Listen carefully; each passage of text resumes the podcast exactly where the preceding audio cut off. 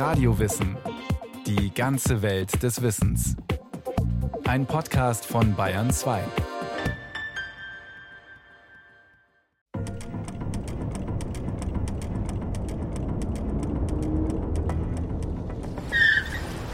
Echt krass. Der, der hätte mich jetzt fast vom Rad geholt. Hey, hey, wie wär's mit Blinker setzen, hä? Geht's noch? Du bist ja nicht alleine unterwegs. Fast alle kennen die Problematik, ob als Auto- oder Radfahrerin. Vor allem wer viel in Innenstädten unterwegs ist, gerät immer wieder in Konfliktsituationen. Brauchst gar nicht so unschuldig zu schauen, du, du, du. Auf den Verkehrswegen nehmen Wut und Aggressionen zu. Dieses Gefühl haben viele Menschen. Wissenschaftlich messen lässt es sich logischerweise nicht, ob mehr Stinkefinger gezeigt werden als früher oder heutzutage eher losgeschimpft wird. Aber auch die Polizei beobachtet, dass die Stimmung auf den Straßen ziemlich gereizt ist. Es passiert relativ oft, dass wir als Polizei dann kommen müssen, weil der eine den anderen anzeigt oder es geht jemand auf die Wache und sagt, sie, auf der Autobahn ist das und das passiert, ich möchte jetzt Anzeige erstattet. Das ist alltäglich. Es geht um unnötiges Linksfahren und Drängeln auf der Autobahn, um Beleidigungen und ähnliche Zeugnisse unfairen Benehmens. Als hätten die Ordnungshüter nichts Wichtigeres zu tun, sagt Peter Püttlik von der Gewerkschaft der Polizei Bayern. Natürlich wäre es uns als Polizei recht, wenn die dementsprechenden Beteiligten sich untereinander einigen und dass dann das im Sande verläuft oder im Guten verläuft. Aber irgendeiner fühlt sich immer als der Schwächere oder der Benachteiligte und dann kommt der Weg zur Polizei. Auf der Straße herrschen offenkundig Wettkampfbedingungen. Nicht alle lassen sich darauf ein, nicht jeder macht das Spielchen mit, wer an der Ampel schneller startet. Aber der mobile Mensch kommt um das Denken und Fühlen in Sieger-Verlierer-Kategorien kaum herum, sagt die Psychoanalytikerin Angela Maus-Hanke. Selbst sie nicht, trotz ihrer Profession. Ich bin oft recht schnell und dann kommt irgend so ein dickes Auto, also ich habe ja nicht so ein dickes Auto, kommt irgend so ein dickes Auto und meint schneller zu sein als ich. Und dann merke ich, ich muss dann selber über mich lachen, aber dann merke ich so eine Lust tatsächlich, das ist ja eher eine Lust, so dem jetzt zu zeigen, was eine Hake ist und dass gerade ich als alte Frau schneller bin als dieser junge Spund.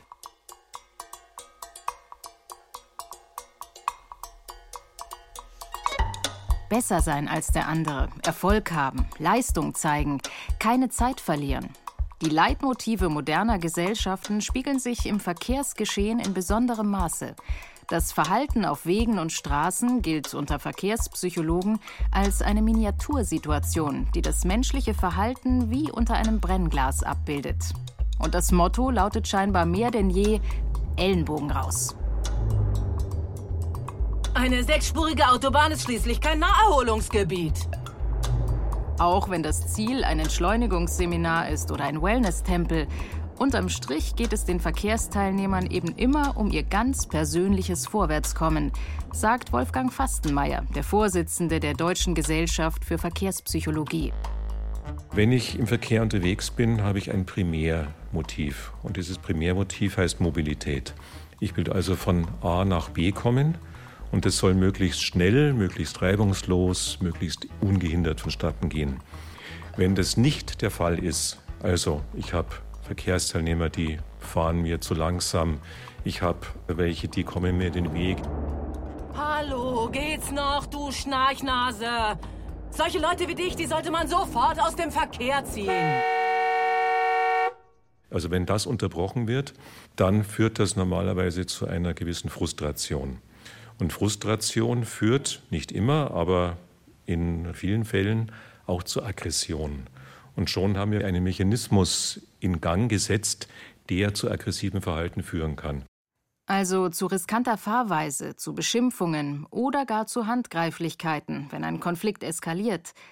Doch die meisten Menschen schaffen es, ihren Ärger über Raser und Radelrambos herunterzuschlucken und sich in Gelassenheit zu üben, wenn da wieder So ein Trottel. Muss der auch gerade hier auf der Straße wenden. Deshalb fängt kaum jemand einen Streit an. Eigentlich.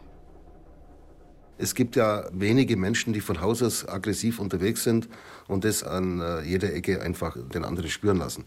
Also das glaube ich nicht, sondern es hat ja immer eine Ursache. Will heißen, Wenn jemand die Fassung verliert, muss es nicht am Charakter liegen, sondern kann im Außen, in der Umwelt begründet sein. Die Verkehrsdichte hat zugenommen. Es sind mehr Fahrzeuge auf den Straßen, auf den Autobahnen. Es sind viel mehr Staus als früher. Und das alles trägt natürlich dazu bei, dass das natürlich auch Auswirkungen hat auf die Psyche der Menschen, sage ich jetzt einfach mal. Wobei umgekehrt auch jeder einzelne Autofahrer zu einem Stau beiträgt. Doch je mehr die Verkehrsplanung der allgemeinen Entwicklung hinterherhinkt, umso eher sind Frust und in der Folge rüpelhaftes Benehmen vorprogrammiert, meint auch der Verkehrspsychologe Wolfgang Fastenmeier. Also ich habe enge Straßen, ich habe zu viel Verkehr, ich habe Lieferdienste von mir aus, die in zweiter Reihe parken, sodass der Verkehr quasi unterbrochen ist. Ich habe schlecht gestaltete Straßen. Das heißt, wir müssen das eigentlich immer unter einem Systemgedanken betrachten. Der Verkehrsteilnehmer, die Verkehrsumgebung und dann auch das Verkehrsmittel.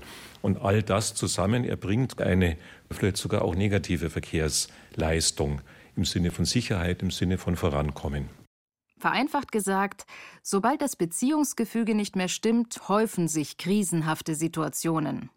Doch was nützt diese Einsicht im akuten Fall, wenn einem schon wieder jemand in die Quere kommt? Siehst du denn nicht, dass ich hier lang will? Nur allzu gern wird die äußere Ursache nämlich personifiziert. Klar nervt der Stau. Vielmehr aber empört ganz konkret diese eine Radfahrerin, die da mitten auf der Straße entlang zockelt. Vielleicht mischt sich in den Ärger des Autofahrers zusätzlich noch die Wut des Steuerzahlers, der sich in einem Paradox gefangen sieht. Er will oder soll seine Pflicht erfüllen, also pünktlich zur Arbeit erscheinen und so weiter, erhält aber in Form von Dauerbaustellen oder Tempo-30-Zonen permanent Knüppel in den Weg geschmissen, als hätte er nicht schon genug Stress. Wenn brave Bürger ausrasten, hat sich in der Regel einiges summiert, weiß Polizeihauptkommissar Peter Püttlik aus Erfahrung. Zum Frust über das ewige Stop and Go kommen sicher der Leistungsdruck und der Zeitdruck, den kann man da kombinieren, weil viele Menschen ja Termine haben und ihre Leistung im täglichen Arbeitsleben bringen müssen. Und das führt dann zum Zeitdruck, wenn Staus sind, wenn der Verkehr zu dicht ist. Und das führt dann zu Reaktionen, wie wildem Gehupe, wenn eine gehbehinderte Seniorin im Schneckentempo den Zebrastreifen überquert, wie egoistischem Ausnützen einer Rettungsgasse oder rechts überholen auf der Autobahn, Radeln auf dem Gehweg oder dem Queren der Straße bei Rot. Du hast wohl nicht mehr alle Tassen im Schrank.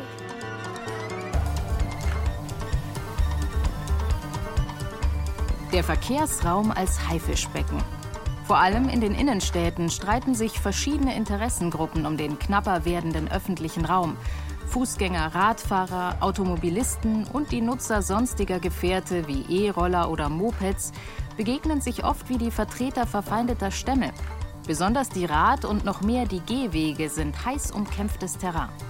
Da hat so ein Hausfrauenpanzer aber auch echt rein gar nichts zu suchen. Die Fußgänger als wehrloseste Gruppe stehen in der mobilen Hackordnung ganz unten.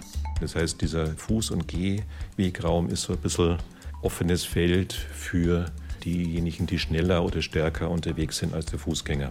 Stichwort Fahrradkuriere. Da hilft oft nur noch ein beherzter Sprung beiseite und ein lauter Fluch. Was einem beim Rollenwechsel allerdings nicht daran hindert, das Schutzgebiet der Fußgänger ebenfalls gelegentlich für eigene Zwecke zu missbrauchen. Etwa, weil auf der Straße einfach kein Durchkommen ist. Wofür man als Radfahrerin nun wirklich nichts kann. Je nachdem, mit was man unterwegs ist, aus dieser Sicht wird das beurteilt.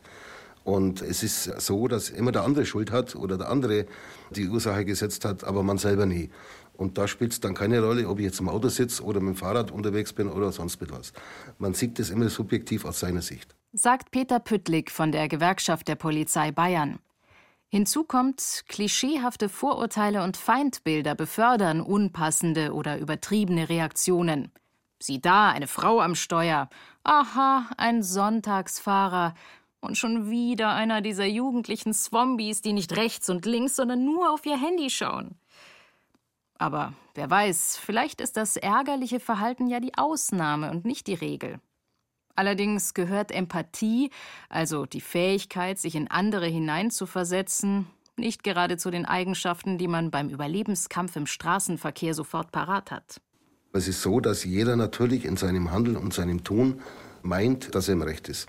Im Recht, weil sie heute einen super wichtigen Termin hat. Oder weil er sich tatsächlich an die Regeln gehalten hat und der oder die andere eben nicht. Der erste Impuls, alles von sich zu weisen, ist nur allzu menschlich, sagt die Psychoanalytikerin Angela Maus-Hanke. Wir halten wahrscheinlich alle eher die Schuld bei unserem Gegenüber aus als unsere eigene. Also Sartre sagt, die Hölle sind immer die anderen. Vielleicht ist der Straßenverkehr so eine Welt, in der das so plastisch wird, weil es wirklich so aufeinander knallt im Wortsinne. Und dann es vielleicht auch leicht ist zu sagen, du bist schuld und ich habe alles richtig gemacht. Bloß nicht Täter sein. Aber war der andere wirklich rücksichtslos oder nur unachtsam? Oder hatte er etwa seine Gründe, warum er plötzlich nach links ausscherte? Egal.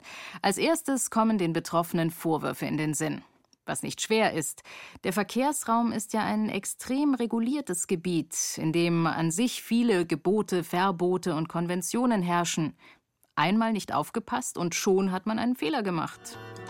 Ja, kannst du denn nicht lesen, du Vollpfosten, du? Wer wird denn gleich in die Luft gehen? Über wie viel Frustrationstoleranz ein Mensch verfügt, ist auch eine Frage der Erziehung. Wer seine Kinder verwöhnt, bereitet sie nicht besonders gut auf den Frust vor, den das Leben im Allgemeinen und der Straßenverkehr im Besonderen bereithält. Hier inszeniert sich fast symbolhaft unentwegt der große menschliche Grundkonflikt, dass Mann oder Frau nicht so kann, wie sie oder er eigentlich wollen würde. Sie oder er ist nämlich leider nicht alleine auf der Welt. Sicherlich kann man das nicht komplett verallgemeinern, aber wir alle müssen ja genau mit diesem Konflikt umgehen, dass wir etwas erreichen möchten und uns die Umgebung fangen wir mal entwicklungspsychologisch an, die anderen Geschwister, die Mama, die an der Kasse sagt, nein, das kriegst du jetzt nicht, das Bonbon, die anderen Kinder im Kindergarten, in der Schule und so weiter und so weiter, bis hin zu den Kollegen, die ihrerseits auch vorwärts wollen, die uns Hindernisse in den Weg legen und damit müssen wir irgendwie umgehen. Und zwar im Idealfall vernünftig, abwägend und besonnen. Aber ein gewisses Stresslevel verbessert die Reaktionsfähigkeit im Straßenverkehr. Das Herz klopft oft schneller, Blutdruck und Adrenalinpegel sind leicht erhöht. Vor allem bei Radfahrern, die lieber nicht darauf vertrauen, dass man ihnen die Vorfahrt lässt. Hey, hey, hey, hey! Hey! Entspannt sein fühlt sich anders an. Ein kleiner Anlass kann das fast zum Überlaufen bringen. Wenn zum Beispiel ein Autofahrer, ohne nach rechts oder links zu schauen, aus einer Einfahrt herausschießt und Frau zwar gerade noch rechtzeitig bremsen kann, aber. Der kriegt dann mit der flachen Hand gleich so eins auf die Heckscheibe. In den Innenstädten, Großstädten ist es so, dass der Fahrradfahrer sich natürlich benachteiligt fühlt durch Autofahrer, die den Verkehrsraum wegnehmen. Weil sie zum Beispiel auf Radwegen parken oder die Sicht versperren. Und überhaupt alles dominieren. Zum Ausgleich für den Frust halten sich Radfahrer oft schadlos, indem sie sich mehr oder weniger kleine Freiheiten erlauben. Ohne Lichtfahren zum Beispiel. Wird schon glatt gehen. Wenn es da nur nicht diesen gewissen Rentnertypus gäbe. Ich will ja nicht die Männer diskriminieren, aber vielleicht auch ältere Männer, die nicht mehr so viel zu sagen haben im Beruf, spielen dann so Hilfspolizisten und sagen einem, dass man nicht falsch rum als Fahrradfahrer in die Einbahnstraße fahren darf und so weiter und so weiter. Soziale wie auch staatliche Kontrolle sorgt dafür, dass Abweichler und Draufgängerinnen an gesellschaftliche Abmachungen erinnert werden. Es muss nur ein Streifenwagen vorbeifahren, schon benehmen sich die meisten Verkehrsteilnehmer korrekt. Doch wo kein Kläger, da kein Richter. Und los geht's. Denn wer kommt offenkundig schneller vorwärts? Garantiert nicht die, die gesittet unterwegs sind. Selbst wenn der Eindruck letztlich vielleicht trügt, ruft er immer auch Nachahmer auf den Plan. Was der kann, kann ich auch. Aber ist es ein Wunder, wenn Unrechtsbewusstsein, Scham und schlechtes Gewissen an Bedeutung verlieren? fragt der Verkehrspsychologe Wolfgang Fastenmeier. Wenn der Bürger jeden Tag sieht, was passiert an irgendwelchen krummen Geschäften, an Entwicklungen in der Industrie, die ganz offensichtlich darauf angelegt sind, dass eine Gewinn- oder Profitmaximierung passiert, wo bleibt da sozusagen dieser Vorbildcharakter? Den gibt es ja dann offensichtlich nicht, sondern es sind eher negative Vorbilder. Und dann wird es auch natürlich auf die einzelnen Bürger und Verkehrsteilnehmer durchschlagen. The winner takes it all. Und der Rest geht leer aus. Vor allem die ohnehin privilegierten Autofahrer können sich schlechtes Benehmen besonders gut herausnehmen. Der Autofahrer hat, ich sage es mal in Anführungszeichen, den Vorteil gegenüber den anderen Verkehrsteilnehmern, dass er in einem relativ abgeschotteten Raum sitzt.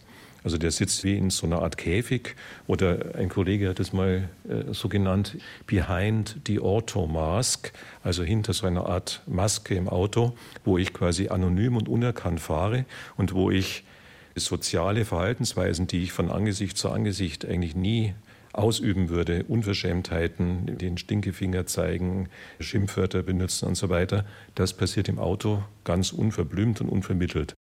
Weil es meist keine Folgen hat. Es gibt ja keinen direkten zwischenmenschlichen Kontakt nach draußen, keine unmittelbare Reaktion einer anderen gegnerischen Person, die Grenzen setzt. Außer jemand meldet später den Vorfall bei der Polizei, was dann doch vergleichsweise selten passiert. Also das heißt, es ist sowas wie ein negatives Lernen. Dieses negative Verhalten wird verstärkt und gesagt, ja, ich kann mich also ja so verhalten und dann mache ich das auch so weiter. Zumal der relativ häufige Beinahe-Unfall nun einmal kein Unfall ist. Also geht es weiter im Schutz der Anonymität mit Drängeln, Aufblinken, Druck machen, andere Autos schneiden. Freie Fahrt für freie Bürger. Hochmotorisierte Untersätze vermitteln ein Gefühl von Potenz und Überlegenheit. Sie verführen zu der Idee, Vorrechte zu besitzen. Und dann habe ich Hindernisse in Form anderer Verkehrsteilnehmer. Und dann versuche ich, indem ich vielleicht einen ausbremse oder indem ich irgendwie vielleicht eine Spur wähle, die nicht so ganz korrekt ist, mir quasi einen Vorteil verschaffe.